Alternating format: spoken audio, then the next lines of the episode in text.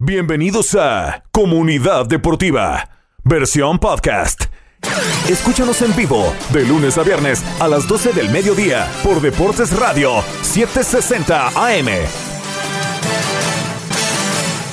Comenzamos Comunidad Deportiva martes 7 de febrero, segundo día de la semana. Les saluda como siempre Elías Bustamante. Vamos a hablar rápido de lo que se nos viene hoy y también de las noticias. Sigue el tema del Manchester City. Le hicieron una pregunta a Guardiola un tanto, eh, digamos, complicada eh, para ver si picaba o no, provocativa, si se le puede decir.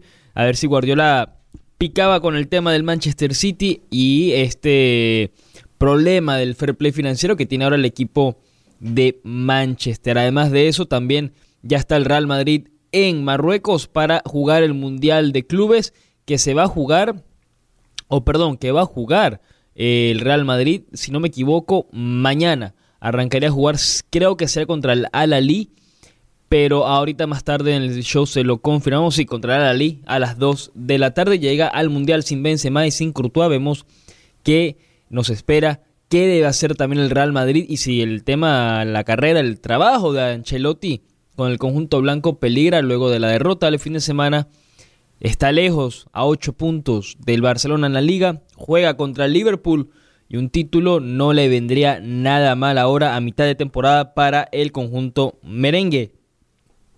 También le añaden nombres a la, digamos, a la lista de entrevistas para la selección mexicana.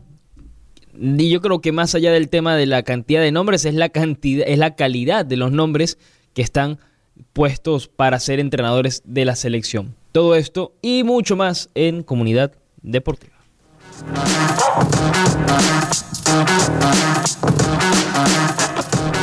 Ahora sí comenzamos. Julián, feliz martes. ¿Qué tal las fiestas de cumpleaños? ¿Toda la semana? Ah, las fiestas, como dicen, las patronales, ¿eh? Sí, Elías, qué gusto saludarte. Bien, eh, un cumpleaños muy bonito, gracias a Dios, disfrutándolo en familia, con mi esposa Janine, con mis perritas Lola y Burro. Tuve la oportunidad también de platicar con mi mamá, con mi papá, con mi hermano en México. La verdad es que no me puedo quejar. Estuve mucho tiempo en casa, estuve disfrutando de la gente que más me hace feliz y creo que ese es el mejor regalo de cumpleaños que cualquier persona puede pedir. Pero ya de vuelta, ya con muchas energías de informar a la gente del mundo deportivo, sobre todo escuchando tus titulares. Muchísimas cosas que están sucediendo en estos momentos. Además que seguimos en la semana del Super Bowl 57 se, calientan los motores para el Philadelphia Eagles en contra de los Kansas City Chiefs. Y también no lo mencionaste en los titulares, pero la candidatura del Mundial 2030. Ah, que la puso en el novedades, ¿eh? novedades y por supuesto la noticia en boca de todos en el planeta fútbol, el Manchester City contra la pared por las irregularidades financieras. Elías Bustamante y su servidor analizamos cuáles son los posibles castigos para el equipo de Pep Guardiola y cuál pensamos que debe ser el adecuado. Tenemos demasiados temas en la mesa. Elías Bustamante, tú eres el conductor, tú dime por dónde empezamos, por favor. Vamos de una vez con el tema de la... Mm, ¿El City o el Mundial? Lo que tú quieras, Elías, tú, tú decides. Bueno, vamos con el Mundial. Salió la candidatura ya para el 2030. Entre esos, los que ya se conocían, los países de Sudamérica. Teníamos a Chile, Perú, eh, Perú, Chile, Paraguay, Uruguay y Argentina. Estos eran los cuatro candidatos para el Mundial del 2030 por parte de Sudamérica. Muchos, ojo, yo no lo critico, pero muchos lo están criticando en las redes sociales porque dicen que sobra Paraguay y Chile, que lo mejor hubiera sido Uruguay y Argentina. Eh, pero bueno. Entiendo su punto de vista pero también hay que ser más inclusivos. Son cuatro países, el tema logístico va a ser interesante. Entiendo que Argentina y Uruguay están ahí juntitos, sería mucho más fácil logísticamente hablando. Adicional a Paraguay y Chile puede ser un poco más complicado, pero yo no veo quién le pueda quitar, quitar la candidatura que ya es oficial de estos cuatro países para el 30. Bueno, no solamente son los únicos países candidatos al Mundial, también está Marruecos, que es candidato, está solo en su candidatura. Por el otro lado está Arabia Saudita, Egipto y Grecia. Juntos. Juntos. Hasta donde yo tengo entendido, no están tan cerca. No, sobre todo Grecia, hay que cruzar agua por donde vayas para llegar a Egipto o cuál era el otro país, Arabia, Saudita. No están tan cerca. Creo que por el tema histórico por el hecho que va a ser el centenario de la Copa del Mundo, tiene que regresar al origen, a donde todo comenzó. En Uruguay 30, ahora tiene que regresar a Uruguay, eh, adicional de Argentina, Paraguay y a Chile. Entiendo que hay otros postores para el Mundial, pero hay que, hay que regresar el Mundial a donde todo Claro. inició. Será una fiesta, creo que será lo correcto lo dárselo a correcto. Sudamérica. No están tan lejos. Si lo ves en el mapa, Egipto, Arabia Saudita y Grecia. O sea, No, no, ahí- habría que hacer un viajecito en avión, pero no es algo... En la historia antigua, imp- Grecia en su momento era dueño de todas esas tierras, Sí. de Egipto y de Arabia, así que no es una locura, o el mismo imperio romano, pero bueno, estamos hablando de historia antigua. Se podría Sí. con la tecnología del día de hoy, pero Elías, si critican a Paraguay y a Chile que quieren sumarse a Uruguay y Argentina para el Mundial, estás hablando de diferentes continentes también Claro. en la otra Y candidatura. falta una más, que es la de España, Portugal y Ucrania. Esa quizá Ucrania. Wow. Ucrania. Eh, esa, esa España-Portugal se me hace que podría ser la que más presión podría meter a la FIFA para quitarle el Mundial de 2030 a Sudamérica. No creo, yo creo que es una historia perfecta, la narrativa sería ideal. Uruguay una vez más vuelve a albergar la Copa del Mundo con Argentina, Paraguay y Chile se lo sumas. Y- pero para ti tiene lógica, Elías, ya, o sea, si- jugando al abogado del diablo, ¿tiene lógica que Paraguay y Chile entren al- a la fiesta? Lo que pasa es que quieren asegurar su, su, su- quieren asegurar que van a jugar un mundial. Por Claro. eso lo quieren hacer, porque normalmente no llegan. No, eh, bueno, eh, Es la realidad. Normalmente Chile y Paraguay no llegan a los mundiales y ahora dicen, yo me sumo, yo me sumo para que de esa manera pueda por lo menos garantizar que en 2030 mi afición va a tener a la selección en el mundial. En los últimos 20 años, más allá de esa gran participación de Paraguay con el Tata Martino, no ha hecho nada. Chile, ¿qué, ¿qué fue lo mejor que hizo con su generación de oro? Perdió en octavos de final contra Brasil, si no me equivoco, en el 2014 fue, sí, en el 2010 también tuvo una buena actuación. Ya en el 2018 no llegó. y el 22, 22 también lo vi en tampoco. casita. Lo vieron en casa. Eh, a ver, si lo ves, los cuatro países están obviamente al lado, uno al lado del otro. No veo el por qué no, y yo creo que esa es la candidatura que va a ganar. Hay que ver el tema Debería logístico. ganarlo, sí. Debería ganar. Si lo quieres ver desde un punto de vista, digamos, lógico, sí, porque se cumplen 100 años. Si lo quieres también poner de otro punto de vista, si lo quieres, eh, ¿cuál será la palabra? Así como romantizar, ¿verdad? Ponerlo como, ah, qué lindo el fútbol, 100 años, vamos a llevarlo otra vez a donde se jugó el primer mundial. Tiene Sería sentido. Perfecto, sería perfecto. Desde el punto de vista de ventas, no lo sé, quizás sí. 100 años, se cumple, se juega el centenario, yo no lo En sé. cuestión de generar plata en patrocinios a nivel FIFA, si lo llevan a los países árabes van a ser una plata eh, obscena. O Europa también. O a Europa. A lo mejor Sudamérica quizá no tenga tanto poder adquisitivo, pero creo que la FIFA tiene que darle prioridad a la historia de las Copas del Mundo y tiene que hacerle honor al centenario de los mundiales. Por eso creo que sería idóneo y me parece muy inteligente que se junten cuatro países para que sí puedan ejercer más presión en la FIFA y le otorguen el mundial del 2030, que va a ser el que se va a celebrar después del 2026, que se va a llevar a Aquí. cabo aquí y va a empezar esa tendencia de que un mundial ya no se celebre solamente en un país. Lo empezó Corea-Japón en el 2002 Sí. y desde entonces no se ha vuelto a repetir y Corea-Japón en lo logístico fue bastante bueno el mundial, estuvo muy bien organizado, pero será la nueva tendencia que a partir del 2026 ya sean varias naciones las Puede que, que se sí. junten para celebrar un mundial. Puede que sí, recuerda que de todas maneras se jugó la Eurocopa, no la pasada, pero han habido Eurocopas que se han jugado. Ucrania fue? Eh, no, fue Polonia-Ucrania. Polonia-Ucrania. Polonia-Ucrania. Creo que fue en el 2012 que se jugaron en el mismo, eh, en conjunto. Y digo, salen bien, pero al mismo tiempo, estos últimos mundiales que han sido en un solo país, lo han hecho increíble. Gustan hecho más, creo que son mejores. Es a mí mucho me más parecen sencillo, entre comillas, para poder ver al- a los partidos, ir a, lo- a las ciudades. empaparte de la cultura del país Claro, lo y no estar viajando Qatar, tanto. Porque Qatar era todo al lado. Claro. Pero en un país más grande, digamos, una España, bueno, estamos hablando de un Seguro. país mucho más grande. Incluso el mismo Rusia, que se quejaban que las distancias dentro del mismo país que había que recorrer eran gigantescas, pero te absorbe la cultura y le das la oportunidad de que un país y una sola economía se vea beneficiada Total. de la inyección de capital que trae el mundial. Vamos a ver cómo va a saber si, de van a, ca- si se van a quejar de acá, de Estados Unidos. Estados Unidos, Canadá y México, y luego vendrá Paraguay, Uruguay, Argentina y Chile, que no está confirmado. ¿Para cuándo crees que tengamos respuesta o, o confirmación si se celebra el Mundial del 2030 en estos cuatro países? Todavía ¿Antes falta. del 2026? Yo creo que sí. Les van a dar eh, por lo menos, un proceso mundialista para prepararse. Para, claro, claro, tienen que, tienen que anunciarlo pronto porque también depende, obviamente, de la infraestructura de los países. para Totalmente, el mundial, claro, los claro. estadios que hay que hacer, cuánto tiempo hay que darle. Estamos hablando que faltarían que más o menos unos Las economías también. ocho, Ahorita, ocho años. ocho Ocho años. Un poquito más. Faltan ocho años y eso creo que es más que justo para cualquier país para prepararse para el mundial. A ver qué Y pasa. más si son cuatro, por favor. Por eso, entonces, vamos a ver. Vámonos a la pausa rápido. Al regreso vamos con el tema del Manchester City y también con el tema de la selección Tramposos, desgraciados. Vámonos, ya volvemos. que le den el título ya al Arsenal, por favor. No, no, no, porque luego dicen que se lo dan al Arsenal y es porque le quitaron puntos. ah, bueno, City. eso sí es cierto. Ya volvemos.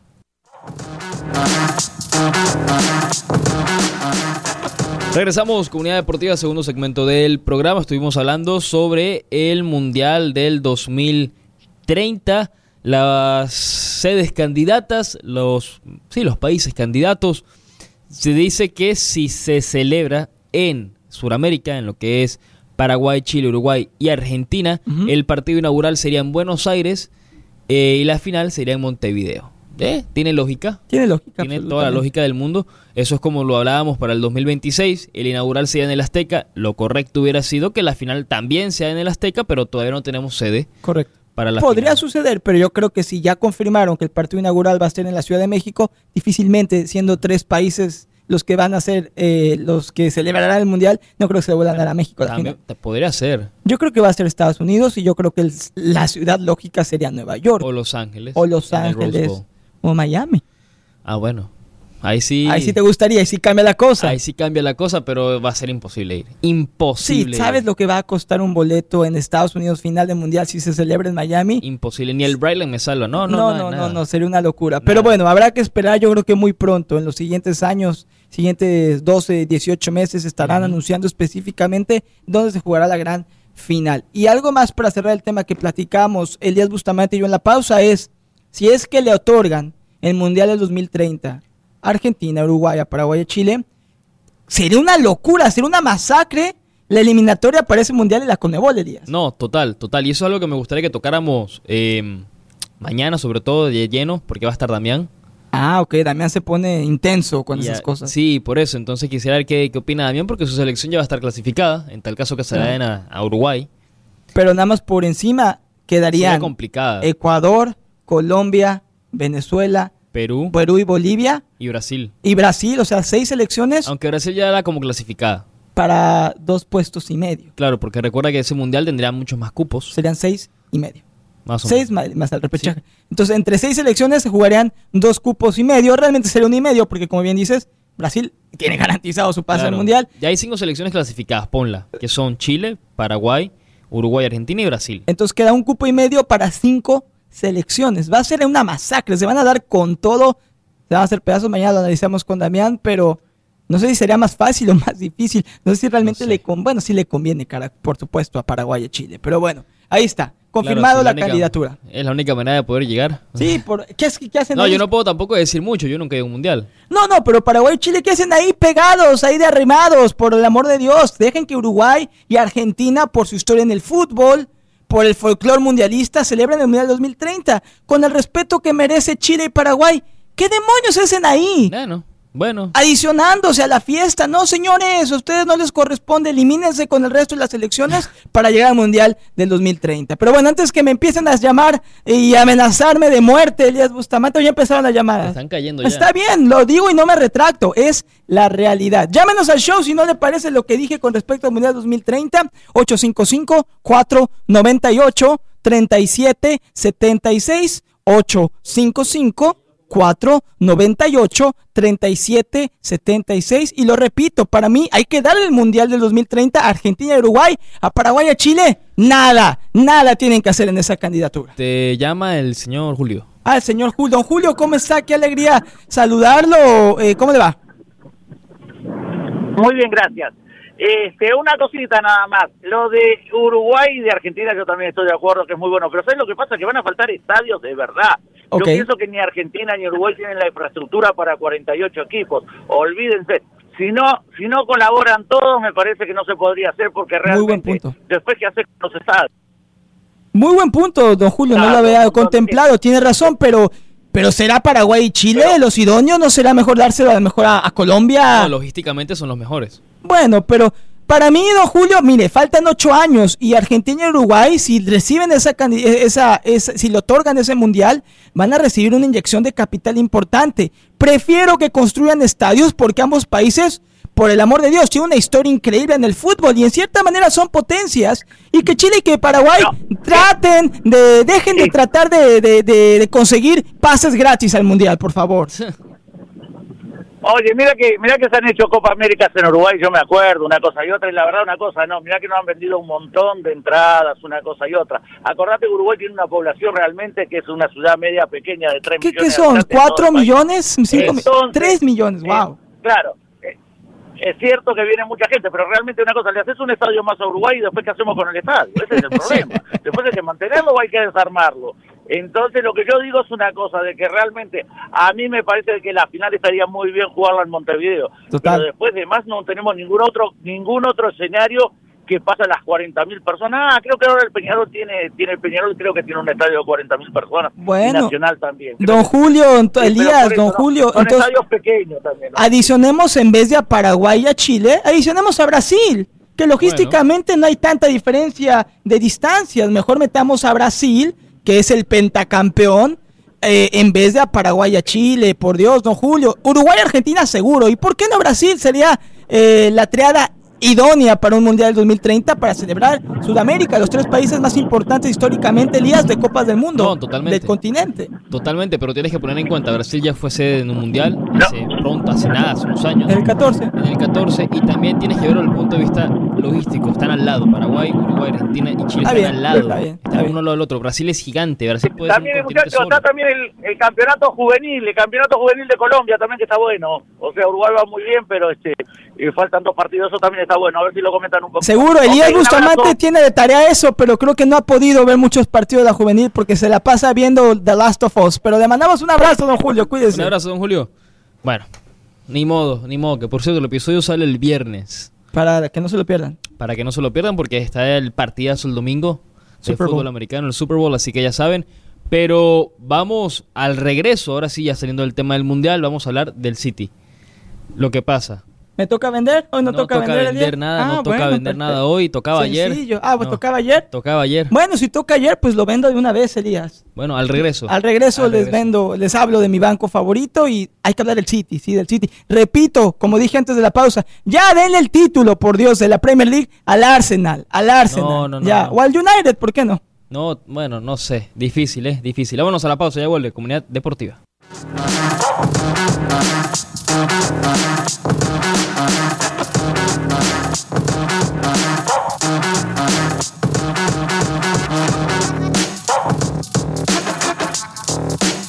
Regresamos, comunidad deportiva, tercer segmento del programa. Vamos a hablar ahora sí del tema del Manchester City. ¿Qué está pasando en el City? Esa fue la noticia de ayer, la que ocupó literalmente, nos agarró todos por sorpresa. Mal parados. Sí, muy mal parados. La verdad, ya nos, nosotros, que, pues, lo sabemos todos, siempre estamos bien parados, sí.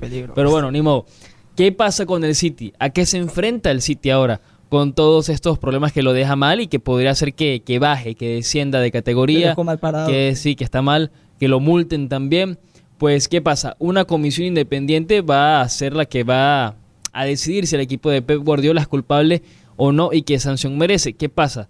Son sanciones por eh, ¿cuál sería la palabra correcta? Porque estoy pensando en irregularidades financieras. Irregularidades financieras, yo voy a decir infracciones, pero bueno, irregularidades financieras de, a ver, entre la temporada 2009 y la temporada pasada o la que está ahorita en curso, mejor dicho. Estamos hablando de varios títulos de Premier, varios títulos de FA Cup y de la Carabao Cup también. Muchos títulos. No se sabe qué va a pasar, no se sabe si le van a quitar los títulos. Si se los quitan, es decir que tendremos como campeón creo que dos, tres veces a Liverpool, y como dos veces al Manchester United. Entonces, ese es uno de los temas. Eh, Elías, perdón que te interrumpa ahí. ¿A partir de qué años sería esta sanción? ¿De las últimas dos décadas posiblemente? Desde que compraron el club, básicamente, 2009. 2009, ok. Desde el 2009 hasta la temporada pasada, 13, más o menos. 12, 13 años. Okay. Sí. Eh, básicamente lo que pude leer fue que el City inflaba de cierta manera sus cuentas y sus, digamos, eh, lo que ganaba, en el sentido de que de repente llegaba el City y decía, o muchos lo inflaban por el patrocinio. Sabemos que el patrocinio del City son los mismos dueños, son Qatar, pues Sí, sí, sí, básicamente. sí. Entonces, El grupo de Abu Dhabi. Ajá. Y que bueno, dentro de eso el dueño pues ponía su dinero también y por ahí inflaba todas las cuentas, por eso podían tener esa facilidad para fichar también a tantos jugadores eh, y evadían el fair play de cierta manera. También se sabe que, por ejemplo, a Mancini, aparte del contrato que le pagaban por el. City, tenía un contrato aparte que también venía de Abu Dhabi y por ahí le pagaban otras cosas a Mancini. Entonces uno se pone a, a pensar qué pasa aquí, cuántos puntos le van a quitar al City. Esta también va a ser una decisión que no se va a tomar mañana, va a tomar tiempo. No pueden apelar porque es interna de, de la Premier. O sea, es la, la liga como tal, la que está la liga como llevando a cabo la es, investigación. es la liga como tal y es la liga que contrató a un cuerpo independiente para que llevara la investigación a cabo. Obviamente el City tiene pues miles de abogados y se va a trabar todo esto. y va a gastar fortunas en abogados, porque entonces las tres opciones de sanciones, independientemente que falte un poquito para que se decida, son o que le quiten puntos, y eso sería, alcanzaría para esta temporada. que le quiten puntos al City. En tal caso sería esta temporada, ya pasó con la Juventus. Yo sé que son temas distintos, pero pasó con la Juventus. Que le quiten Ahora, eh, un momento ahí, si le quitaran puntos, me imagino que tendría que ser una cantidad de puntos. Considerable. lo que- Considerable. sí, Lo que, lo que decían que sea lo mejor, sean 10 puntos, sean 15 puntos, Por lo menos cuatro o cinco partidos. más o menos. 15 puntos. Algo así decidirían así, y eso haría que el City baje a mitad de tabla. No creo que el City descienda porque ese es otro de los castigos. Ese El sería el otro, ¿ok? Que el City salga de la categoría de la primera división y que haya en segunda, tercera o cuarta, o hasta Uf. que, que esté A jugar contra el. Graham de Ryan Reynolds. Sí, sí, no, no, no. y podría pasar en ese sentido, que está muy complicado. También Y- están los equipos grandes de la Premier, como el Big Six, mejor dicho. Ajá. Bueno, Big Five ahora, porque el City está en este problema, que quieren que le que, que- que- que expulsen al City de la competición. Wow, lo veo muy drástico eso. Independiente, no sé, no sabemos qué tanta suciedad va a salir en la investigación. La otra opción también sería la multa económica. Eh, no se sabe tampoco que de tiene que sería. ser una cantidad fuerte. Muy pesada, no, totalmente. Lo platicamos en la pausa, Elías. En el 2020, la UEFA investigó al City por fair play.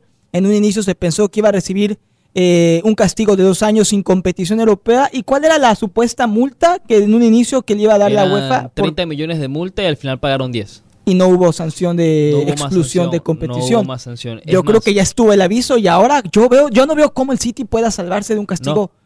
Es más, un, Fuerte. un investigador de la UEFA hace un, eh, bueno, casualmente dijo que ellos tenían evidencia sólida contra el City, o sea, evidencia de verdad contra el Manchester City y estaba convencido de que, que hicieron fraude, que hay fraude metido con el City, porque el dinero de los sponsors fue pagado por el dueño del equipo Qué barbaridad. y usaron pues muchos abogados para complicar la investigación a la UEFA. Entonces, digamos que la investigación de la Premier es un poco más amplia ahora que el que tuvo la UEFA hace unos años. Y le preguntaron a Guardiola, por Ese- eso te iba a preguntar. Le preguntaron a Guardiola porque no faltaba. eh, Claro, ¿qué va a decir? ¿Qué opinaba él, por ejemplo, de lo de Mancini que te dije? Que resulta que Mancini tiene, o tuvo, mejor dicho, un contrato aparte, por donde también le llegaba Sus dinero. beneficios por ahí externos. Sus bonos. ¿Y Pep no los tendrá? Bueno, le preguntaron a Pep. Vamos a ver. Yeah, th- th- there's one big question the club haven't answered, which related, which unfortunately is the environment you are celebrating. But Roberto Mancini was discovered to have had separate payments from Abu Dhabi while Okay, he was guys, manager. we're not Have gonna you in- ever had separate payments from Abu go into that Dhabi now, while Mark. City Do you know? Do you know the question as you are asking to me? Do you know the question asking me if I receive money for another situation right now today? Well, Do do you honestly? Do you think I deserve to make this kind of question and happen, Roberto? I don't know. The day when the travel about the I've received money for an, another situations. Okay, we're running an embargo now, please, Oh. Mondays. Bueno, cuidado, ¿eh? Yo La que- respuesta de Pep me preocupó un poco. Yo creo que con un no era suficiente. Totalmente, Y si ya, no tiene no. nada que esconder Elías, no, y no quiero hablar más del tema. Salió inmediatamente Pep Guardiola a la defensiva. El periodista tiene que preguntar ese tipo de cuestiones, es parte de su trabajo. Sé que no tiene mucho que ver con el fútbol, pero si Mancini lo recibió, ¿por qué no pensar que Guardiola también se está beneficiando? No. Y me preocupa la respuesta de Guardiola inmediatamente a la defensiva, es como que se ofende, como que dice, ¿qué Pero clase de claro, pregunta si no tuvieras que esconder nada, Guardiola lo que tuvo que haber contestado era, no, mi sueldo lo paga el City. Y ya, y se acabó. ahí, se acabó Otra tema. pregunta, lo que sigue. Sea cierto o no eso sea me cierto. preocupó mucho y se me hizo bastante rara la respuesta de Pep Guardiola. Al final creo yo, Elías, que todo va a salir a la luz. Creo que ahora sí la Premier va en serio. Yo recuerdo que Pep Guardiola dijo en su momento que como 8 o 9 clubes de la Premier en su momento cuando hubo el escándalo del fair play financiero en el 2020, mandaron cartas pidiendo que se sancionara de manera Total. drástica al City Mira. y no fue así. Aquí dice también lo que pasa con el Manchester City. Es que la Premier ha decidido investigar y pegarle al City básicamente por más de 100, 100, digamos, ¿cómo habías dicho? Irregularidades. Irregulari- irregularidades, financieras. irregularidades financieras. 100 irregularidades financieras, o voy a ponerlo en inglés, 100 Financial Fair Play Related Charges. Uf, 100. ¿Sabes lo que son 100? Entre la temporada es gravísimo. 2009-2010 y la temporada 2017-2018. La gente se va a ir a- mucha gente se va a ir a la cárcel. Mucha gente pantalón largo se va a ir a la cárcel. Y puede ser el final de una franquicia como el Manchester City. Podría ser, y no solamente el del City, porque el City también tiene el grupo City, que es dueño de varios equipos. El New York City, está el Sydney Cuidado. FC, está Cuidado. el Torque en Uruguay, hay varios equipos en Francia, uno en Francia, uno en España. Entonces es un ¿Te tema. imaginas, pues, Elías, que sea este el que detone una ser. investigación más extensa y Po- que haya otras irregularidades en equipos profesionales? Podría Wow. ser. Mira, al City lo acusan ahora sí, ya para decirlo como es, lo acusa la Premier de lo siguiente, no proveer información así de punto a punto de su información financiera, de su situación financiera. Me imagino que lo habrá hecho muy vago, no lo habrá entregado a detalle como lo estaba pidiendo. La Premier no, es, no mejor dicho, no dio a conocer eh, cómo era la, el pago de los managers o de la parte, digamos, no de los managers en general, la parte alta de la, del City, de los directivos. Los directivos. dicho, de los directivos en un periodo de cuatro años. Obviamente también, eh, digamos, incumplimiento de comunicar tanto las ganancias como las reglas de sustainability. Sí, sustentabilidad. Sustentabilidad, exactamente eso. Que también ahí entra el tema de, bueno, cómo hicieron para pagar los sponsors, fue el dueño. Ahí entra el tema de cómo se puede manejar todo el tema del dinero con el City. La otra, no ayudar o no...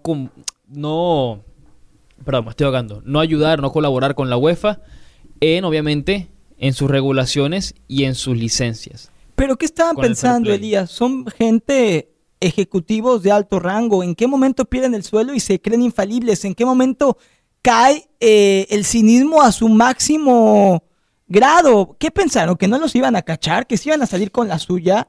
No sé. Estos cargos El City comunica ayer que nos agarraron por son sorpresa. ridículos. El City dijo, eh, nos agarra por sorpresa. Nos agarraron comunicado". mal parados, Ahí sí los agarraron bien mal parados al Manchester City, Cuidado, eh. pero que ya no parece que la, no está, no es la institución sólida que era antes o que se esperaba, ya ya, no. está tan sólido. Ya no, ya Ahora, el tema es que el City si se le acusa, si, perdón, no sé qué si se le acusa, si sale culpable de todos estos cargos, sí le pueden quitar los títulos de Premier, sí le pueden quitar también todos los títulos que hayan ganado hasta la fecha. más el más la sentencia Más la que sentencia. puede darle de dinero que le quiten el castigo financiero. Repito, podría ser el final de un equipo que ha crecido muchísimo en los últimos Ujú. 20 años y puede sufrir un retroceso enorme, además de que para volver a recuperar esa mancha en su reputación les va a tomar décadas y la gente se va a acordar de ellos como el equipo que hizo trampa, como el equipo que manipuló el dinero de manera errónea y no sabemos qué tan manchado, repito, va a salir Pep Guardiola independientemente de su respuesta en la conferencia de prensa Ojalá que no, pero el mismo Pep Guardiola, su legado, si es que sale culpable, podría haberse afectado. ¿Y qué pasaría en estos casos con los grandes jugadores? Sí, Si van. hay que venderlos. Se van a vender. Y el tema yo lo he dado con Pablo ayer. ¿Qué pasaría si de repente Haaland lo fichas por 60 millones, lo fichó por 60 al City? Digamos que el City le quitan puntos, no está en Europa, está en un tema financiero complicado. Pueden pasar dos cosas. O el City, pues, saca dinero no sé de dónde y se mantiene, se aguanta, paga la multa y aguanta a mitad de tabla y no llega a Europa. O hay un éxodo de jugadores y empiezan a Que vender no sería malo. que por cierto, no es que no solamente sería malo, sino, sino es el tema de si tú tienes a Haaland, si tú eres el Real Madrid, por decirte algo, y tú llegas mañana y le dices al City, sin saber todo esto, quiero a Haaland, el City te puede decir, dame 100 millones, Claro. decirte algo. Ahora como está complicado el tema del City, dame 100. El Madrid te va a decir, te doy 20, Sí, 30 se va a y reír con de su suerte. cara, y claro. con suerte. ¿Por qué? Porque estás necesitado de salir del jugador ya. Y si el City pagó 60 por Haaland, no va a recibir más de 30, 40, tomando en cuenta que está contra la espalda y la pared del. City. ¿Tú qué crees, Elías, ya para cerrar el tema y a la pausa, que sería el... ah, Sabemos que falta mucha investigación. ¿Cuál sería el castigo que más impactaría de manera negativa al Manchester City? ¿El, el cargo financiero, la suspensión de títulos o que descendiera? No va a descender, lo veo muy complicado. Sí siento que le van a quitar muchos puntos en la temporada y habrá que ver también si le quitan los títulos o no. Porque no solamente que le quiten los títulos o no, es que si lo consiguen culpable el equipo o a la organización como tal, los otros equipos que terminaron segundos, ya Claro. sea en Premier o en Copa, pueden denunciar. Y el Liverpool, por ahí dijiste, tiene par, el Ch- Está el City tiene Liverpool, uno. está el Liverpool, está el United que podrían denunciar, están los otros equipos en la Carabao Cup, están los equipos en la FA Cup. Entonces, es un tema que habría que ver qué va a pasar ahora. Es una investigación que va a tomar tiempo y estamos hablando de desde el ¿Cuánto tiempo 2009. será? ¿Qué será? ¿Será, alcanzará a definirse previa a que acabe esta temporada en dos, tres meses?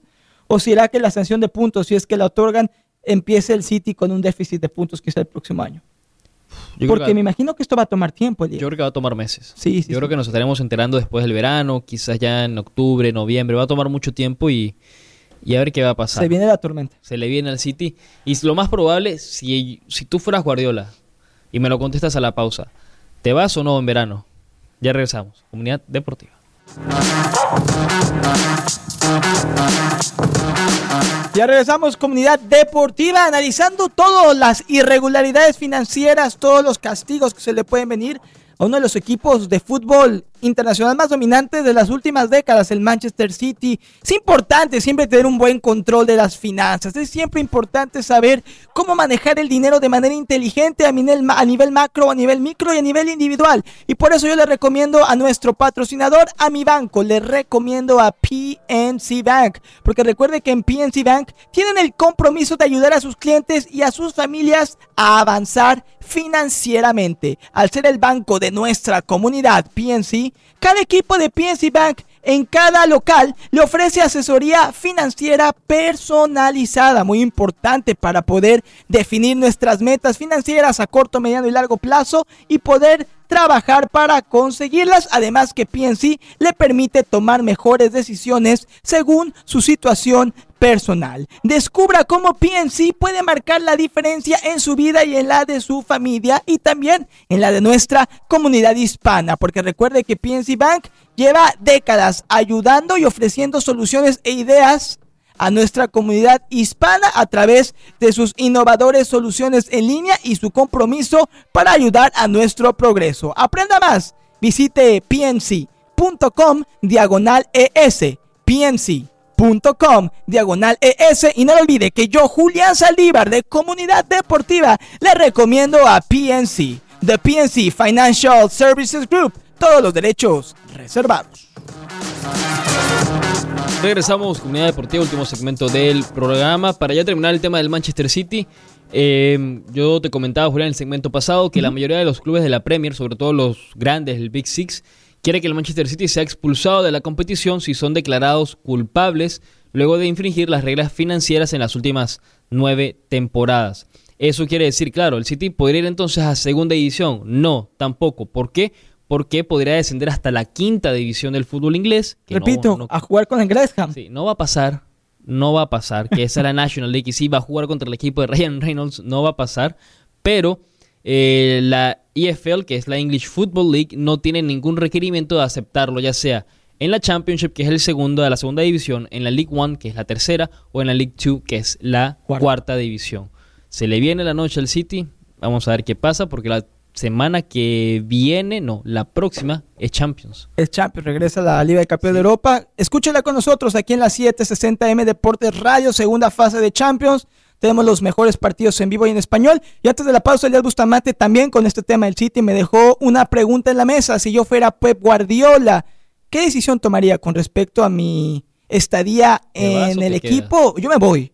Porque creo que se le viene la noche al City. Pep Guardiola lo revisamos el día y yo en la pausa desde que llegó al City ha ganado cinco títulos en seis años eh, y creo que las cosas van para mal y para muy mal en el Manchester City. Creo que Pep Guardiola es momento, si no tiene cola que le pisen, si no está inmiscuido en toda esta suciedad y toda esta corrupción del City, yo creo que es momento para que Guardiola brinque del barco antes que se hunda, ¿eh? Yo creo que aquí aplica la frase muy bien, que brinque, que se salve, no tiene ya realmente nada que probar con el City, más allá de esa Champions que siempre se le escapó, Yo si fuera Pep Guardiola, repito, si soy inocente y si no tengo nada que ver con este tema, yo me voy. Te aseguro que ofertas de trabajo le van a sobrar a Pep Guardiola. No, totalmente. Y eso lo dijo Guardiola hace mucho tiempo. No me ¿Tú qué piensas? ¿Se debe quedar o se debe ir? Uf, eh, sí, Guardiola dijo creo que hace dos años, dos, tres años, que si el City, pues al final estaba mintiendo, él se iba. Honestamente, con todo lo que está Ah, pasando. lo declaró. Pero no ahora, hace años. No importa, Elías. Cuando, cuando salió en el 2020 Lo o del fair play. 19, lo del fair play en la UEFA, 20. El, el 20, él sale y dice, eh, hablé con los dueños, hablé con la gente, bueno, los directivos, y me dijeron que no, que no pasa nada, que eso es mentira. Y yo les creí. Si el día que yo me enteré que era mentira y me mintieron, yo me voy. Ahí está. Y aquí está ahora, no es la UEFA, es la Premier. Queda manchado el legado de Guardiola, porque yo me imagino que Guardiola no sabía nada, Se supone. se supone que no sabía nada. Yo él me voy. Claro, si ya lo decía está el antecedente y efectivamente le mintieron, tiene la excusa perfecta Para para, ir. irse a un nuevo equipo. La última antes de irnos, porque semana es Super Bowl. Hoy salió a la luz que este Super Bowl sigue siendo historia. Pues espera récord de apuestas en el gran domingo entre Chiefs y Eagles. De acuerdo a lo que recibimos de ESPN.com, 50.4, escuche bien, más de 50 millones de adultos van a apostar la cantidad de 16 mil millones de dólares. Wow. 16 mil billones de dólares, ¿cierto? Para el juego de Kansas City contra Filadelfia, más de 50 millones de adultos, incluyendo a Elías Bustamante, que es bueno para la apuesta. ¿Tú te unes a esos 50 millones? No, esta vez. no. 16 mil millones de dólares en la mesa para el Super Bowl 57. Esto es un aumento del 61% de apostadores comparado con el año pasado. Es cierto que es uno de los Super Bowls en papel más reñidos. Muchas cosas, diferentes escenarios se pueden suscitar, pero me parece una cantidad estratosférica, 16 mil ¿Vas a apostar tú? millones de dólares. No, no, me- no, No. no me importa mucho este No. Super Bowl. Ni siquiera he, he elegido equipo al que voy. Todavía no me he inclinado ni Ah, por Mahomes ni por Jalen. Hurts. Sí, no, y Mahomes me cae bien, lo respeto, le tengo un gran respeto. Jalen Hurts, más o menos, pero no tengo realmente ninguna predilección todavía del Super Bowl. De aquí al viernes daré mi pronóstico. mi el jueves, entonces. Pero bueno, ahí está, para que se quede, se lo quede en la memoria y lo comente con la gente. Récord de apuestas en el Super Bowl 57. Más de 50 millones de adultos van a apostar alguna cantidad mayor de 16 mil millones de dólares. Y ya también salió cuánto va a costar un comercial de 30 segundos de televisión durante el Super Bowl. ¿Cuánto? 7 millones Ah, nada. por 30 segundos. 7 millones. eh, emocionado por ver el comercial anual de eh, aguacates, ¿eh? Abocados de México, ¿eh? ¿Cuánto, cuánto costó el año pasado? ¿Cinco? 5, 5.5. O sea, se ha inflado este Super Bowl. Siempre, pero cada año es distinto. Cada año se pero infla, creo se infla, que se se infló ahora más que en otros años. Tiene razón, cada año aumenta, pero creo que ahora me parece exagerado. Eh. Inflado el Super Bowl. La verdad, Sube que un año y inflado medio. y sobrevalorado. Sube un millón y medio por año. Sí, un año, por- un, un millón aprox. Ahora Sí. subió uno y medio. Y lo de las apuestas es increíble. locura, pero Repito, ¿eh? Un Super Bowl, a mi parecer, sobrevalorado. Bueno. A ver si el tiempo Pero aguántalo para el jueves. El jueves hablamos de eso. Sobrevalorado. Ah, Bueno, jueves vámonos. Elías. Vámonos, Vámonos, Julián, nos vamos. Nos vemos. Gracias, Elías. Nos vemos. Regresamos mañana de 12 a 1 como siempre. Comunidad Deportiva. Chao, chao. Este momento, eh, Bienvenidos a Comunidad Deportiva, versión podcast. Escúchanos en vivo de lunes a viernes a las 12 del mediodía por Deportes Radio 760 AM. Comenzamos Comunidad Deportiva martes 7 de febrero, segundo día de la semana. Les saluda como siempre Elías Bustamante. Vamos a hablar rápido de lo que se nos viene hoy y también de las noticias. Sigue el tema del Manchester City. Le hicieron una pregunta a Guardiola un tanto, eh, digamos, complicada eh, para ver si picaba o no, provocativa, si se le puede decir. A ver si Guardiola picaba con el tema del Manchester City y este problema del fair play financiero que tiene ahora el equipo de Manchester. Además de eso, también ya está el Real Madrid en Marruecos para jugar el Mundial de Clubes que se va a jugar, o perdón, que va a jugar el Real Madrid, si no me equivoco, mañana. Arrancaría a jugar, creo que será contra el Al-Ali pero ahorita más tarde en el show se lo confirmamos y contra el Ali a las 2 de la tarde llega al Mundial sin Benzema y sin Courtois. Vemos que nos espera qué debe hacer también el Real Madrid y si el tema, la carrera, el trabajo de Ancelotti con el conjunto blanco peligra luego de la derrota del fin de semana. Está lejos, a 8 puntos del Barcelona en la liga, juega contra el Liverpool y un título no le vendría nada mal ahora a mitad de temporada para el conjunto merengue. También le añaden nombres a la, digamos, a la lista de entrevistas para la selección mexicana. Y yo creo que más allá del tema de la cantidad de nombres, es la cantidad, es la calidad de los nombres que están puestos para ser entrenadores de la selección. Todo esto y mucho más en Comunidad Deportiva.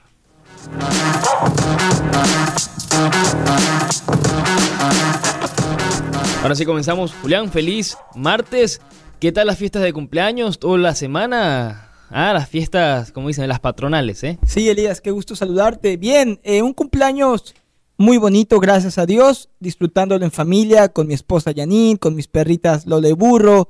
Tuve la oportunidad también de platicar con mi mamá, con mi papá, con mi hermano en México. La verdad es que no me puedo quejar, estuve mucho tiempo en casa, estuve disfrutando de la gente que más me hace feliz y creo que ese es el mejor regalo de cumpleaños que cualquier persona puede pedir. Pero ya de vuelta, ya con muchas energías de informar a la gente del mundo deportivo, sobre todo escuchando tus titulares.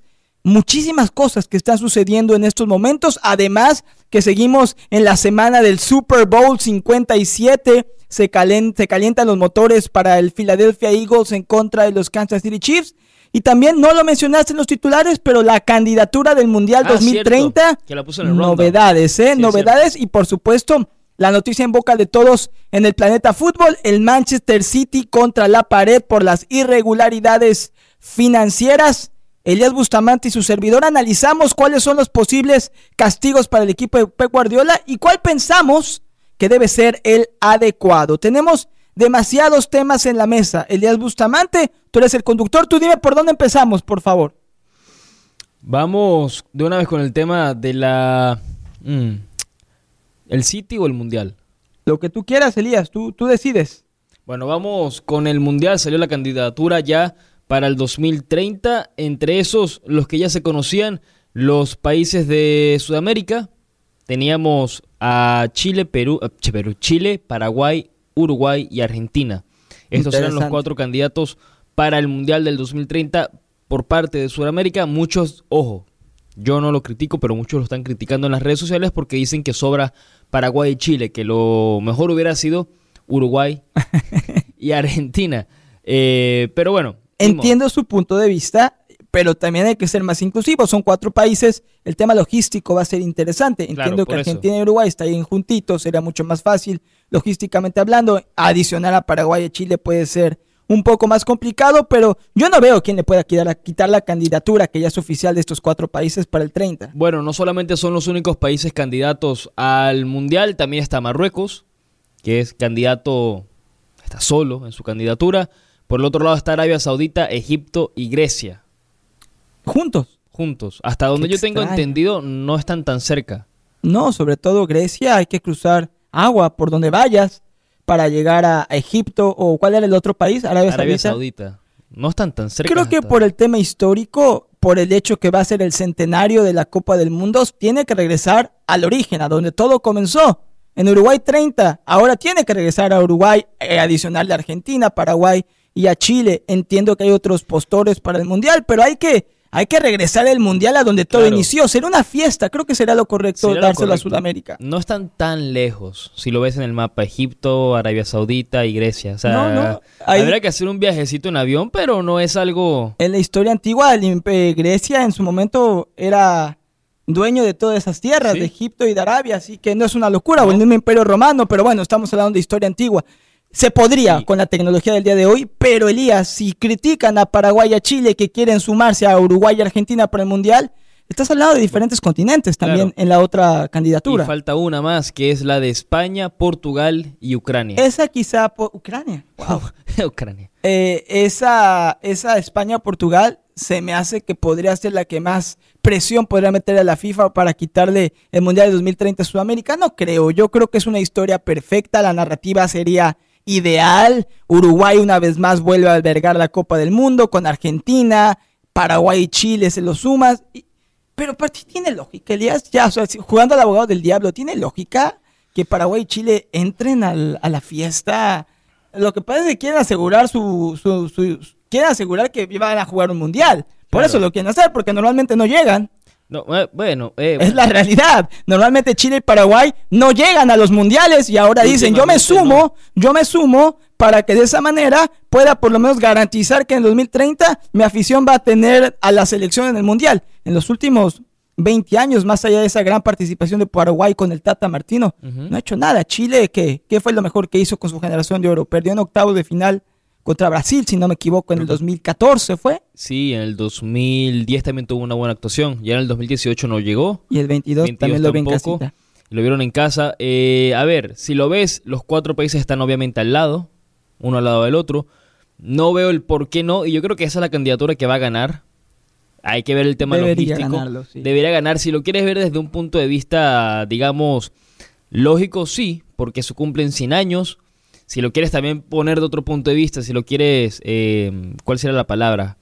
Así como romantizar, ¿verdad? Ponerlo Ujú, como, ah, qué lindo el fútbol, 100 años, vamos a llevarlo otra vez a donde se jugó el primer mundial.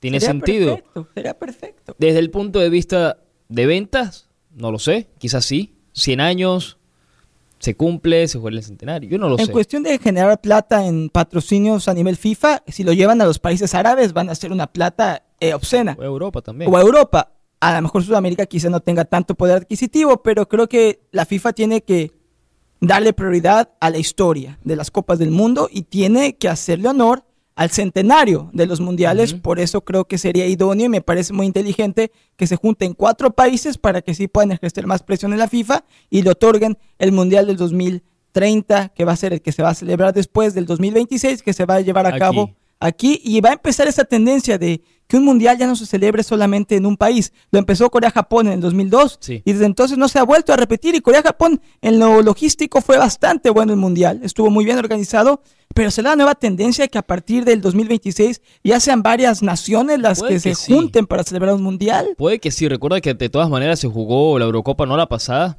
pero han habido Eurocopas que se han jugado. Ucrania fue? Eh, no, fue Polonia-Ucrania. Polonia-Ucrania. Polonia-Ucrania. Creo que fue en el 2012 que se jugaron en el mismo, eh, en conjunto.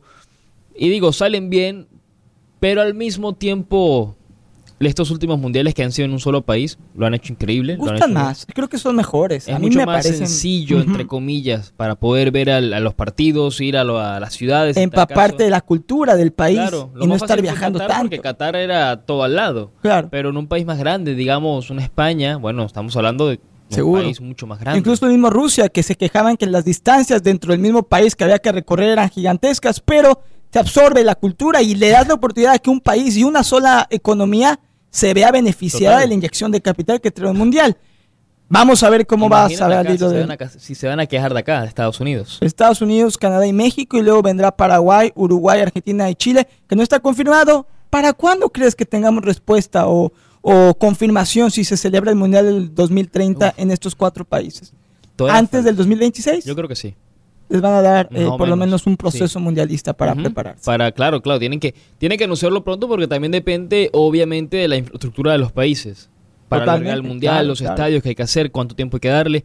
Estamos hablando que faltarían que más o menos unos Las economías también. ocho, Ahorita, ocho años, ocho ocho años, un poquito más. Faltan ocho años y eso creo que es más que justo para cualquier país para prepararse para el mundial. A ver qué Y pasa. más si son cuatro, por favor. Por eso, entonces, vamos a ver. Vámonos a la pausa rápido. Al regreso vamos con el tema del Manchester City y también con el tema de la selección Tramposos, desgraciados.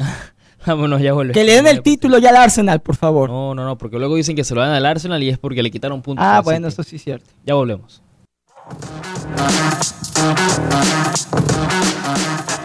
Regresamos, Comunidad Deportiva, segundo segmento del programa. Estuvimos hablando sobre el Mundial del 2030, las sedes candidatas, los, sí, los países candidatos.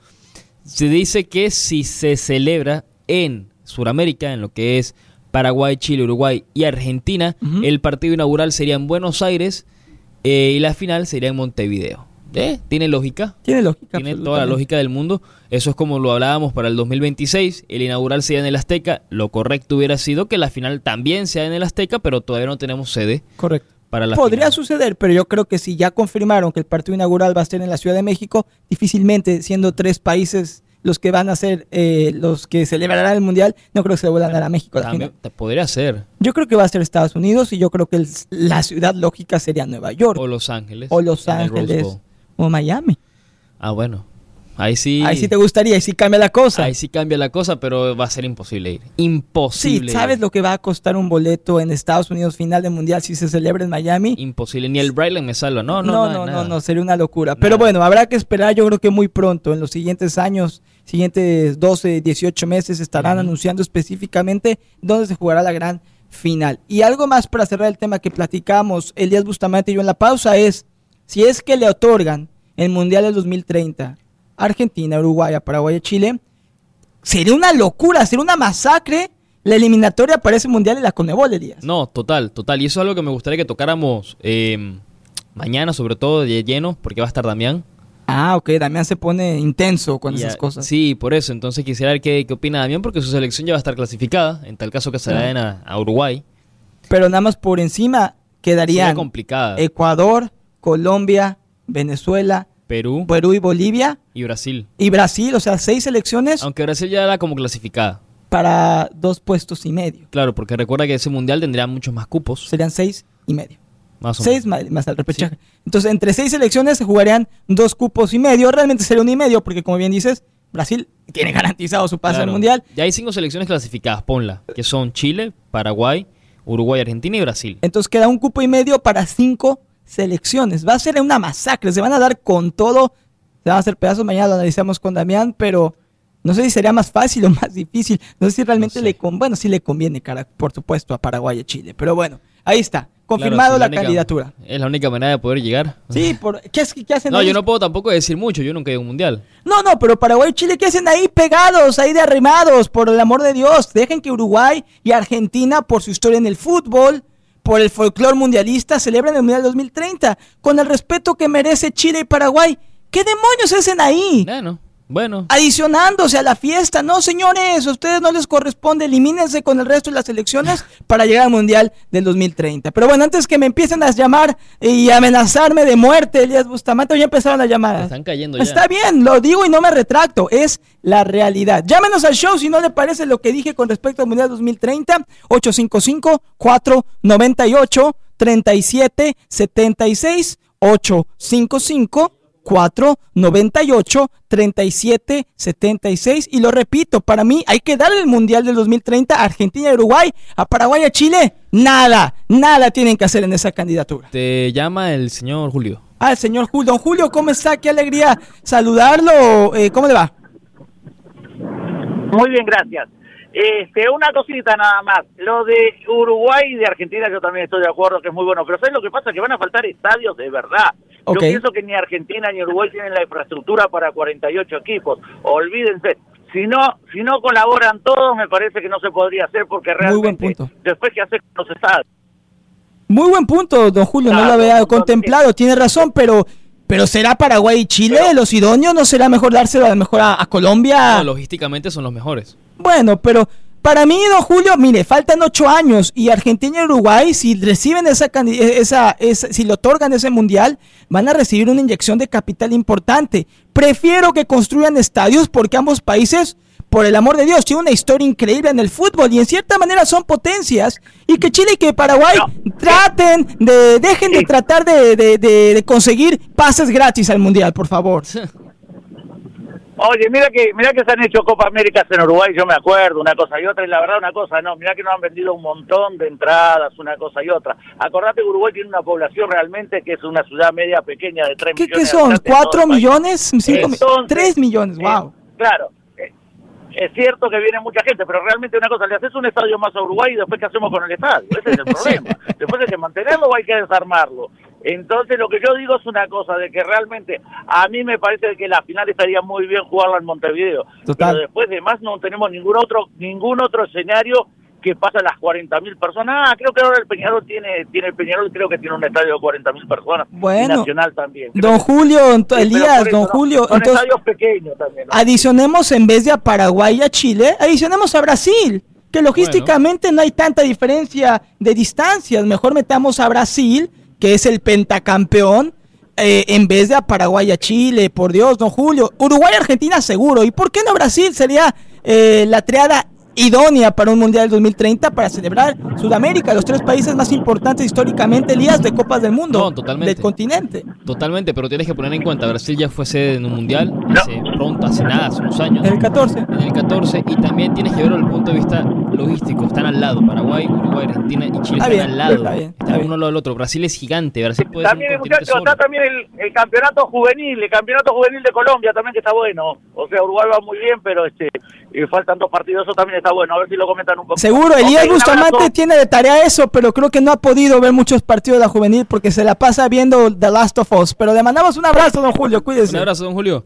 Bueno, ni modo, ni modo. Que por cierto, el episodio sale el viernes. Para que no se lo pierdan. Para que no se lo pierdan, porque está el partidazo el domingo del Super Bowl. fútbol americano, el Super Bowl, así que ya saben. Pero vamos al regreso, ahora sí, ya saliendo del tema del mundial, vamos a hablar del City. Lo que pasa.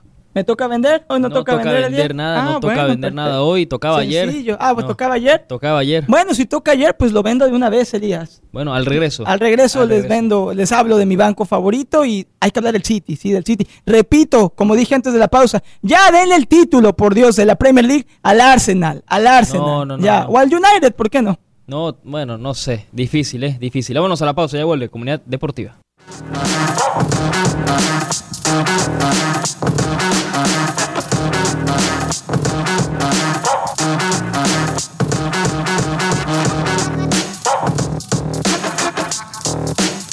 Regresamos, comunidad deportiva, tercer segmento del programa. Vamos a hablar ahora sí del tema del Manchester City. ¿Qué está pasando en el City? Esa fue la noticia de ayer, la que ocupó literalmente, nos agarró todos por sorpresa. Mal parados. Sí, muy mal parados. La verdad, ya nos nosotros, que, pues, que lo sabemos todos, siempre estamos bien parados, muy sí. peligroso. Pero bueno, ni modo.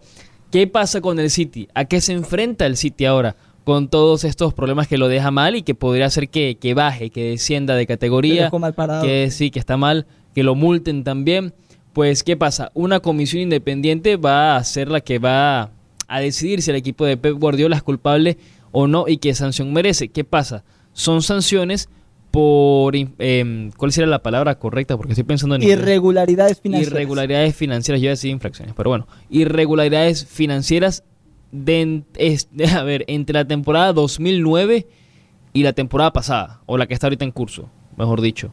Estamos hablando de varios títulos de Premier, varios títulos de FA Cup y de la Carabao Cup también. Muchos títulos, no se sabe qué va a pasar, no se sabe si le van a quitar los títulos. Si se los quitan, es decir que tendremos como campeón, creo que dos, tres veces a Liverpool, A Liverpool. y como dos veces al Manchester United. Entonces, ese es uno de los temas. Eh, Elías, perdón que te interrumpa ahí. ¿A partir de qué años sería esta sanción? ¿De las últimas dos décadas, posiblemente? desde que compraron al club, básicamente, 2009. 2009, ok. Desde el 2009 hasta la temporada pasada, más o 13, menos. 12, 13 años. ok. Sí, eh, básicamente lo que pude leer fue que el City inflaba de cierta manera sus cuentas y sus, digamos, eh, lo que ganaba, en el sentido de que de repente llegaba el City y decía, o muchos lo inflaban por el patrocinio. Oh. Sabemos que el patrocinio del City son los mismos dueños, son Qatar, pues Sí, sí, sí, básicamente. sí. Entonces, El grupo de Abu Dhabi. Ajá. Y que bueno, dentro de eso el dueño pues ponía su dinero también y por ahí inflaba todas las cuentas, por eso podían tener esa facilidad para fichar también a tantos jugadores eh, y evadían el fair play de cierta manera. También se sabe que, por ejemplo, a Mancini, aparte del contrato que le pagaban por el. City, tenía un contrato aparte que también venía de Abu Dhabi y por ahí le pagaban otras cosas a Mancini. Entonces uno se pone a, a pensar qué pasa aquí, cuántos puntos le van a quitar al City. Esta también va a ser una decisión que no se va a tomar mañana, va a tomar tiempo. No pueden apelar porque es interna de, de la Premier. O sea, es la, la liga como tal, la que está La llevando tal a cabo la es, investigación. es la liga como tal y es la liga que contrató a un cuerpo independiente para que llevara la investigación a cabo. Obviamente el City tiene pues miles de abogados y se va a trabar todo, estoy y va a gastar fortunas en abogados, porque entonces las tres opciones de sanciones, independientemente que falte un poquito para que se decida, son o que le quiten puntos, y eso sería, ¿alcanzaría para esta temporada? Que le quiten puntos al City, en tal caso sería esta temporada, ya pasó con la Juventus. Yo sé que son temas distintos, pero pasó con la Juventus. Que le quiten Ahora, eh, un momento ahí, si le quitaran puntos, me imagino que tendrían que ser una cantidad de puntos. Considerable. lo que- sí, lo que, lo que decían que sea lo mejor, sean 10 puntos, sean 15 puntos, Por lo menos cuatro o cinco partidos. más o menos. 15 puntos. Algo así decidirían, así, y eso haría que el City baje a mitad de tabla. No creo que el City descienda porque ese es otro de los castigos. Ese El sería el otro, ¿ok? Que el City salga de la categoría de la primera división y que haya en segunda, tercera o cuarta, o hasta Uf. que, que esté A jugar contra el. Graham de Ryan Reynolds. Sí, sí, no, no, no. Y podría pasar en ese sentido, que está muy complicado. También Y- están los equipos grandes de la Premier, como el Big Six, mejor dicho. Ajá. Bueno, Big Five ahora, porque el City está en este problema, que quieren que le que, que- que- que expulsen al City de la competición. Wow, lo veo muy drástico eso. Independiente, no sabemos qué tanta suciedad va a salir en la investigación. La otra opción también sería la multa económica. Eh, no se sabe tampoco que de tiene que sería. ser una cantidad fuerte. Muy pesada, no, totalmente. Lo platicamos en la pausa, Elías. En el 2020, la UEFA investigó al City por fair play. En un inicio se pensó que iba a recibir eh, un castigo de dos años sin competición europea. ¿Y cuál era la supuesta multa que en un inicio que le iba a dar la UEFA? por- 30 millones de multa y al final pagaron 10. y no hubo sanción de No hubo exclusión sanción, de no competición. hubo más sanción. Yo creo que ya estuvo el aviso y ahora yo veo, yo no veo cómo el City pueda salvarse de un castigo. Es más, un, Fuerte. un investigador de la UEFA hace un, eh, bueno, casualmente dijo que ellos tenían evidencia sólida contra el City, o sea, evidencia de verdad contra el Manchester City y estaba convencido de que, que hicieron fraude, que hay fraude metido con el City, porque el dinero de los sponsors fue pagado por el dueño del equipo Qué barbaridad.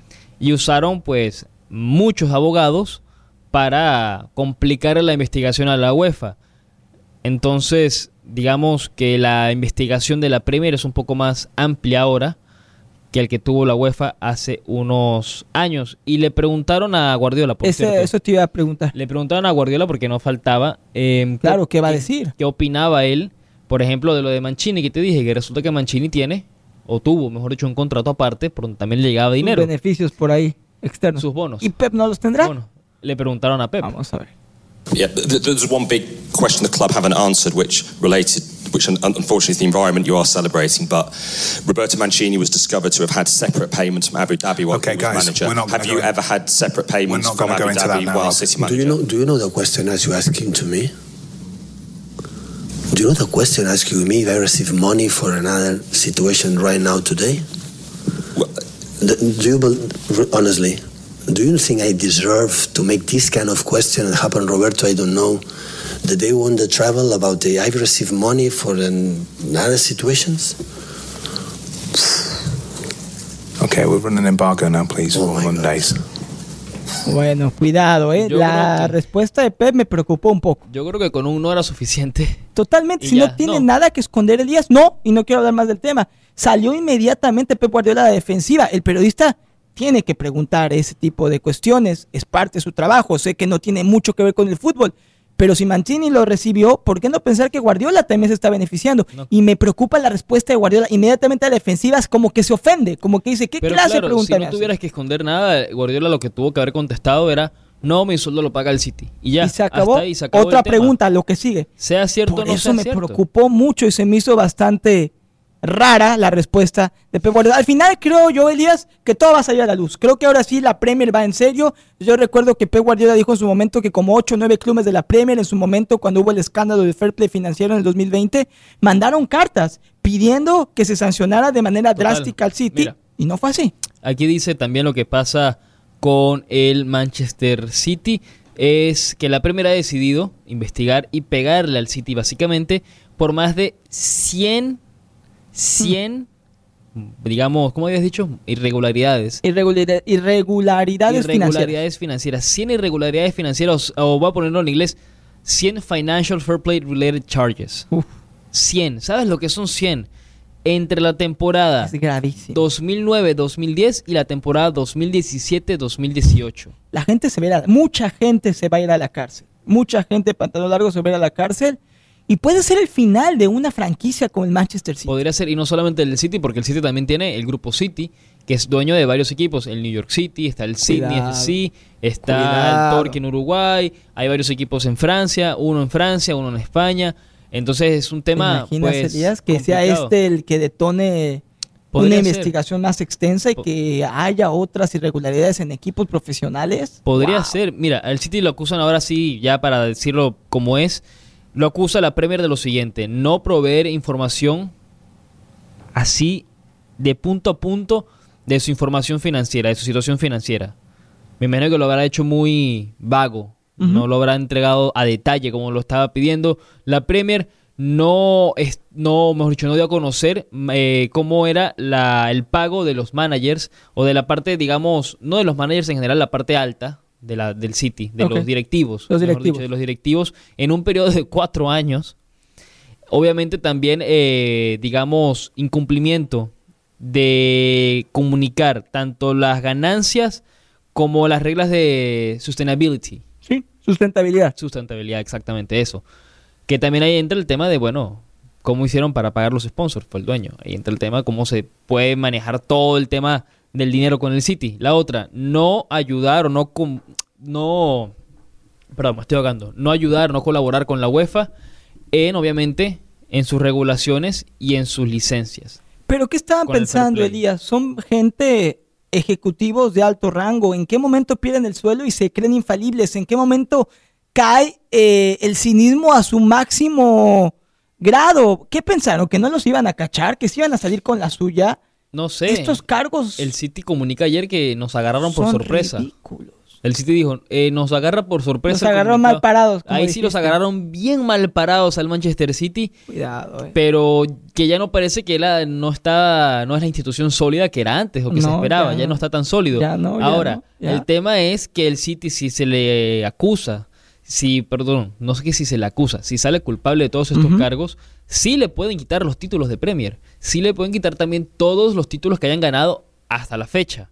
más, el, ca- más la sentencia Más la que sentencia. puede darle de dinero, que le quiten el castigo financiero. Repito, podría ser el final de un equipo que ha crecido muchísimo en los últimos Ujú. 20 años y puede sufrir un retroceso enorme, además de que para volver a recuperar esa mancha en su reputación, les va a tomar décadas y la gente se va a acordar de ellos como el equipo que hizo trampa, como el equipo que manipuló el dinero de manera errónea. Y no sabemos qué tan manchado, repito, va a salir Pep Guardiola, independientemente de su respuesta en la conferencia de prensa.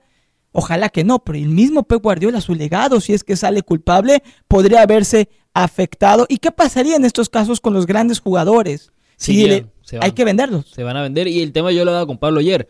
¿Qué pasaría si de repente Haaland lo fichas por 60 millones, lo fichó por 60 al City? Digamos que al City le quitan puntos, no está en Europa, está en un tema financiero complicado. Pueden pasar dos cosas. O el City, pues, saca dinero no sé de dónde y se mantiene, se aguanta, paga la multa y aguanta a mitad de tabla y no llega a Europa. O hay un éxodo de jugadores y empiezan a Que no vender. sería malo. Que por cierto, no es que no solamente sería malo, sino, sino es el tema de si tú tienes a Haaland, si tú eres el Real Madrid, por decirte algo, y tú llegas mañana y le dices al City, sin saber todo esto, quiero a Haaland, el City te puede decir, dame 100 millones, Claro. decirte algo. Ahora, como está complicado el tema del City, dame 100. El Madrid te va a decir, te doy 20, Sí, 30 se va a y reír con de suerte. cara, claro. con suerte. ¿Por qué? Porque estás necesitado de salir del jugador ya. Y si el City pagó 60 por Haaland, no va a recibir más de 30, 40, tomando en cuenta que está contra la espada y la pared del. City. ¿Tú qué crees, Elías, ya para cerrar el tema y a la pausa, que sería el, sabemos que falta mucha investigación, ¿cuál sería el castigo que más impactaría de manera negativa al Manchester City? ¿El, el cargo financiero, la suspensión de títulos o que descendiera? No va a descender, lo veo muy complicado. Sí siento que le van a quitar muchos puntos en la temporada y habrá que ver también si le quitan los títulos o no. Porque no solamente que le quiten los títulos o no, es que si lo consiguen culpable el equipo o la organización como tal, los otros equipos que terminaron segundos, ya Claro. sea en Premier o en Copa, pueden denunciar. Y el Liverpool, por ahí dijiste, tiene par, el Ch- Está City el tiene Liverpool, uno. está el Liverpool, está el United que podrían denunciar, están los otros equipos en la Carabao Cup, están los equipos en la FA Cup. Entonces, es un tema que habría que ver qué va a pasar ahora. Es una investigación que va a tomar tiempo y estamos hablando de desde el ¿Cuánto tiempo 2009. será? ¿Qué será? ¿Será alcanzará a definirse previa a que acabe esta temporada en dos, tres meses? ¿O será que la sanción de puntos, si es que la otorgan, empiece el City con un déficit de puntos quizá el próximo año? Yo Porque creo, me que, imagino que esto va a tomar tiempo, yo creo que va a tomar meses. Sí, sí, yo creo que nos estaremos enterando después del verano, quizás ya en octubre, noviembre. Va a tomar mucho tiempo y, y a ver qué va a pasar. Se viene la tormenta. se le viene al City. Y lo más probable, si, si tú fueras Guardiola y me lo contestas a la pausa, ¿te vas o no en verano? Ya regresamos. Comunidad Deportiva. Ya regresamos, comunidad deportiva, analizando todas las irregularidades financieras, todos los castigos que se le pueden venir a uno de los equipos de fútbol internacional más dominantes de las últimas décadas, el Manchester City. Es importante siempre tener un buen control de las finanzas. Es siempre importante saber cómo manejar el dinero de manera inteligente a nivel, a nivel macro, a nivel micro y a nivel individual. Y por eso yo le recomiendo a nuestro patrocinador, a mi banco, le recomiendo a PNC Bank. Porque recuerde que en PNC Bank tienen el compromiso de ayudar a sus clientes y a sus familias a avanzar financieramente. Al ser el banco de nuestra comunidad PNC, cada equipo de PNC Bank en cada local le ofrece asesoría financiera personalizada, muy importante para poder definir nuestras metas financieras a corto, mediano y largo plazo y poder trabajar para conseguirlas. Además que PNC le permite tomar mejores decisiones según su situación personal. Descubra cómo PNC puede marcar la diferencia en su vida y en la de su familia y también en la de nuestra comunidad hispana, porque recuerde que PNC Bank lleva décadas ayudando y ofreciendo soluciones e ideas a nuestra comunidad hispana a través de sus innovadores soluciones en línea y su compromiso para ayudar a nuestro progreso. Aprenda más. Visite pnc.com diagonal ES. pnc.com diagonal ES y no lo olvide que yo, Julián Saldívar de Comunidad Deportiva, le recomiendo a PNC, The PNC Financial Services Group, todos los derechos reservados. Regresamos, Comunidad Deportiva, último segmento del programa. Para ya terminar el tema del Manchester City, eh, yo te comentaba, Julián, en el segmento pasado, que la mayoría de los clubes de la Premier, sobre todo los grandes, el Big Six, quiere que el Manchester City sea expulsado de la competición si son declarados culpables luego de infringir las reglas financieras en las últimas nueve temporadas. Eso quiere decir, claro, el City podría ir entonces a segunda división. No, tampoco. ¿Por qué? Porque podría descender hasta la quinta división del fútbol inglés. que no- Repito, no- a jugar con el Gresham. Sí, no va a pasar. No va a pasar. Que esa es la National League. Y sí, va a jugar contra el equipo de Ryan Reynolds. No va a pasar. Pero eh, la EFL, que es la English Football League, no tiene ningún requerimiento de aceptarlo, ya sea en la Championship, que es el segundo de la segunda división, en la League One, que es la tercera, o en la League Two, que es la Cuarta. cuarta división. Se le viene la noche al City. Vamos a ver qué pasa, porque la semana que viene, no, la próxima es Champions. Es Champions, regresa a la Liga de Campeones de Europa. Escúchala con nosotros aquí en la 760M Deportes Radio, segunda fase de Champions. Tenemos los mejores partidos en vivo y en español. Y antes de la pausa, Elias Bustamante también con este tema del City me dejó una pregunta en la mesa. Si yo fuera Pep Guardiola, ¿qué decisión tomaría con respecto a mi estadía ¿Te vas en el equipo? Yo me voy. Sí. Porque creo que se le viene la noche al City. Pep Guardiola lo revisamos Elías y yo en la pausa. Desde que llegó al City ha ganado cinco títulos en seis años. eh, y creo que las cosas van para mal y para muy mal en el Manchester City. Creo que Pep Guardiola es momento, si no tiene cola que le pisen, si no está inmiscuido en toda esta suciedad y toda esta corrupción del City, yo creo que es momento para que Guardiola brinque del barco antes que se hunda, ¿eh? Yo creo que aquí aplica la frase muy bien, que brinque, que se salve, no tiene ya realmente nada que probar con el City, más allá de esa Champions que siempre se le escapó. Yo si fuera Pep Guardiola, repito, si soy inocente y si no tengo nada que ver con este tema, yo me voy. Te aseguro que ofertas de trabajo le van a sobrar a Pep Guardiola. No, totalmente. Y eso lo dijo Guardiola hace mucho tiempo. No me ¿Tú acuerdo. qué piensas? ¿Se debe quedar o se debe ir? Uf, eh, sí, Guardiola dijo creo que hace dos años, dos, tres años, que si el City, pues al final estaba mintiendo, él se iba. Honestamente, con todo lo que está Ah, pasando. lo declaró. Pero no ahora, hace años. No importa. Cuando, cuando salió en el 2020 Lo del o play. 19, lo del fair play en la UEFA, 20. El, el 20, él sale y dice, eh, hablé con los dueños, hablé con la gente, bueno, los directivos, y me dijeron que no, que no pasa nada, que eso es mentira. Y yo les creí. Si el día que yo me enteré que era mentira y me mintieron, yo me voy. Ahí está. Y aquí está ahora, no es la UEFA, es la Premier. Queda manchado el legado de Guardiola, porque yo me imagino que Guardiola no sabía nada. Se supone. Se supone que no sabía nada. Yo él me voy. Claro, si ya lo decía, está el antecedente y efectivamente le mintieron, tiene la excusa perfecta Para para, irse. a un nuevo equipo. La última antes de irnos, porque semana es Super Bowl. Hoy salió a la luz que este Super Bowl sigue siendo historia. Pues espera récord de apuestas en el gran domingo entre Chiefs y Eagles. De acuerdo a lo que recibimos de ESPN.com, 50.4, escuche bien, más de 50 millones de adultos van a apostar la cantidad de 16 mil millones de dólares. Wow. 16 mil billones de dólares, ¿cierto? Para el juego de Kansas City contra Filadelfia, más de 50 millones de adultos, incluyendo a Elias Bustamante, que es bueno para la apuesta. ¿Tú te unes a esos 50 millones? No, esta vez. no. 16 mil millones de dólares en la mesa para el Super Bowl 57. Esto es un aumento del 61% de apostadores comparado con el año pasado. Es cierto que es uno de los Super Bowls en papel más reñidos. Muchas cosas, diferentes escenarios se pueden suscitar, pero me parece una cantidad estratosférica, 16 mil millones de dólares. No, no, me- no, No. no me importa mucho este No. Super Bowl. Ni siquiera he, he elegido equipo al que voy. Todavía no me he inclinado ni Ah, por Mahomes ni por Jalen. Hurts. Sí, no, y Mahomes me cae bien, lo respeto, le tengo un gran respeto. Jalen Hurts, más o menos, pero no tengo realmente ninguna predilección todavía del Super Bowl. De aquí al viernes daré mi pronóstico. mi el jueves entonces. Pero bueno, ahí está, para que se, quede, se lo quede en la memoria y lo comente con la gente. Récord de apuestas en el Super Bowl 57. Más de 50 millones de adultos van a apostar la- una cantidad mayor de 16 mil millones de dólares. Y ya también salió cuánto va a costar un comercial de 30 segundos de televisión durante el Super Bowl. ¿Cuánto? 7 millones Ah, nada. por 30 segundos. 7 millones. eh, emocionado por ver el comercial anual de eh, aguacates, ¿eh? Abocados de México, ¿eh? ¿Cuánto, cuánto costó el año pasado? ¿Cinco? 5, 5.5. O sea, se ha inflado este Super Bowl. Siempre, pero cada año es distinto. Cada año se pero infla, creo se infla, que se se infla. infló ahora más que en otros años. Tiene razón, cada año aumenta, pero creo que ahora me parece exagerado. Eh. Inflado el Super Bowl. La verdad, Sube que un año inflado y sobrevalorado. Sube un millón y medio por año. Sí, un año, un, un millón aprox. Ahora Sí. subió uno y medio.